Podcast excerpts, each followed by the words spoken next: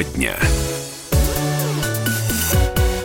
Россия и Индия активно развивают сотрудничество в военной сфере и ожидается, что к 2020 году Москва поставит Нью-Дели системы ПВО С-400 «Триумф». Их производство уже началось.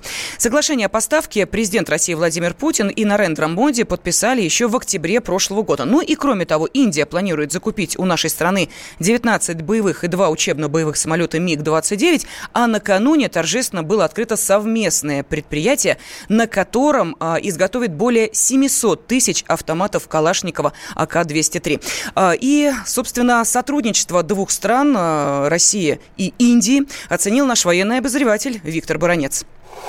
Реплика. Итак, судя по многим фактам, российско-индийское военно-техническое сотрудничество продолжает углубляться. Доказательством стал подписанный контракт между России и Индии о том, что Россия создает в Индии завод, который будет выпускать автоматы АК-203. Да, немалую серию, больше 700 50 тысяч штук. Вдумайтесь, этот автомат пока будет у каждого второго индийского военнослужащего. Такого контракта мы не подписывали, по-моему, ни с одной страной, разрабатываются или производятся наши автоматы этой серии АК. Ну, возможно, только лишь в Венесуэле, но там э, серия достаточно небольшая, насколько мне известно, 100-150 тысяч, а тут 750 тысяч. Более того, э, и это принесет достаточно серьезный доход российским оборонщикам и нашей оборонной промышленности. Ведь контракт сулит нам выгоду в 1 миллиард 700 миллионов долларов.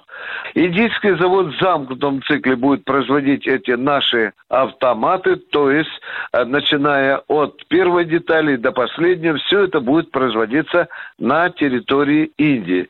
Я параллельно хочу сказать, что Индия также подписала контракт, и уже, кажется, началась поставка на зенитные ракетные комплексы С-400, на несколько модернизированных, скажем, самолетов новой серии МиГ-29. Есть и другие индийские заказы на сегодняшний день можно смело говорить, что по части импорта российских вооружений занимает первое место в мире.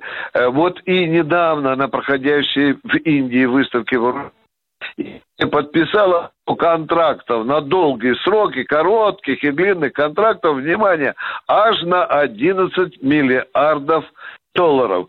Ну что, дорогие друзья, все это говорит о том, что Индия доверяет качеству нашего оружия. Ну и в Индии мы обретаем серьезного стратегического партнера. Меняем тему. Российские ритейлеры опасаются массовых приостановок лицензий на продажу алкоголя. Об этом радиостанции «Комсомольская правда» рассказали в Ассоциации компаний розничной торговли «Аккорд». В этом году власти получили право отслеживать неоплаченные штрафы ритейлеров через систему казначейства. Вот если долги есть, чиновники смогут сразу приостановить действие лицензии. Ну а для магазинов это значит запрет на продажу алкоголя в течение одной-двух недель. И э, оценку этому э, событию дал заместитель исполнительного директора Ассоциации компании розничной торговли Владимир Ионкин. Нас очень волнует, что могут приостановиться лицензии магазинов. Если эта лицензия приостанавливается, то тут же автоматом полки с алкоголем закрываются, торговля алкоголь прекращается. Зато начинает процветать околоалкогольный черный рынок, и вот это, наверное, самое страшное для нас, покупателей, потому что там все трагедии мы помним, которые с этим связаны. Мы просим дать доступ каждому юрлицу, который имеет лицензию на производство оборота алкоголя, чтобы понимать, что там творится, и вовремя изымать оттуда информацию о штрафах, которые там числятся неоплаченные, а на самом деле они оплачены, чтобы государство давало 10 рабочих дней тому чиновнику, который принимает решение о санкции, чтобы разобраться, поскольку там информация не совсем четкой в этой системе. Ну вот мы слышали сейчас комментарии заместителя исполнительного директора Ассоциации компании розничной торговли Владимира Ионкина. Я просто напомню, что с 1 января вступили в силу изменения в закон о государственном регулировании производства и оборота этилового спирта. И вот согласно этим поправкам региональные власти могут использовать специальную систему казначейства, чтобы отслеживать неоплаченные штрафы торговых компаний. То есть речь идет о санкциях за нарушение в алкогольной сфере. Вот если таковые обнаруживаются, чиновники, которые выдавали лицензию на продажу спиртного ритейлеру, обязаны приостановить ее действие, ну а магазин полностью прекратить торговлю алкоголем. И вот сети просят дать им отстрочку в 10 дней после выявления неоплаченного штрафа. Это мы сейчас слышали. Ну а потом уже приостанавливать лицензию. Этот срок компаниям нужен, чтобы разобраться, действительно есть долги. Речь идет об ошибке. Но стоит отметить, кстати, что пока в Москве, например, ни одна компания без лицензии не осталась. Меняем тему.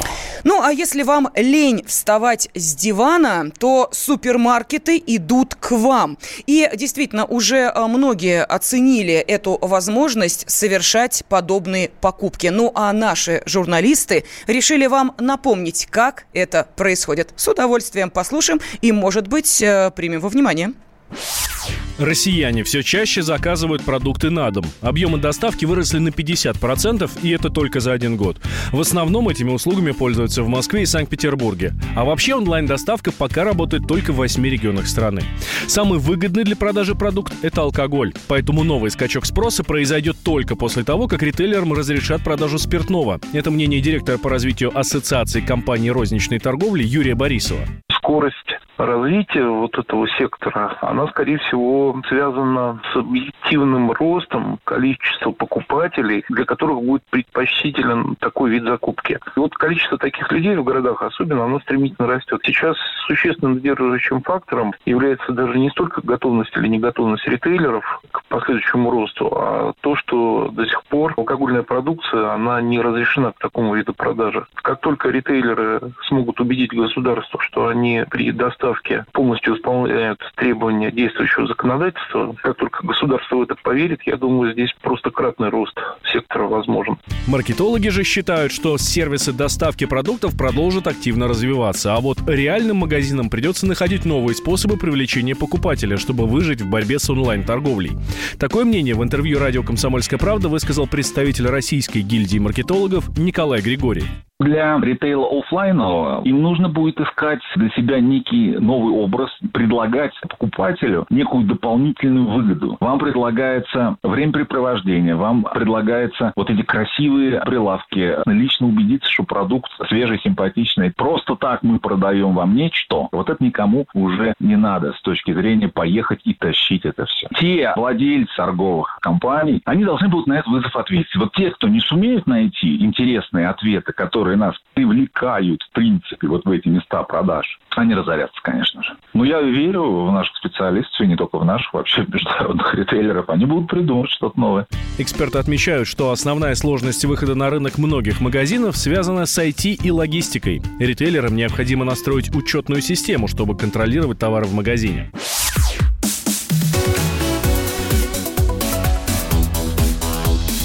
Тема дня. Ведущие на радио «Комсомольская правда» сдержанные и невозмутимые. Но из любого правила есть исключение. Дай по морде мне. Встань и дай. Хочешь стекло хочешь? такое? Давай. Он, он, это говно в эфир кидает. Я... Ты несешь какую-то хрень. Мы расстреляем его из водяных пистолетов мочой. Самый горячий парень радиостанции в прямом эфире. Исключение из правил с Максимом Шевченко. Слушайте по вторникам с 8 вечера по московскому времени.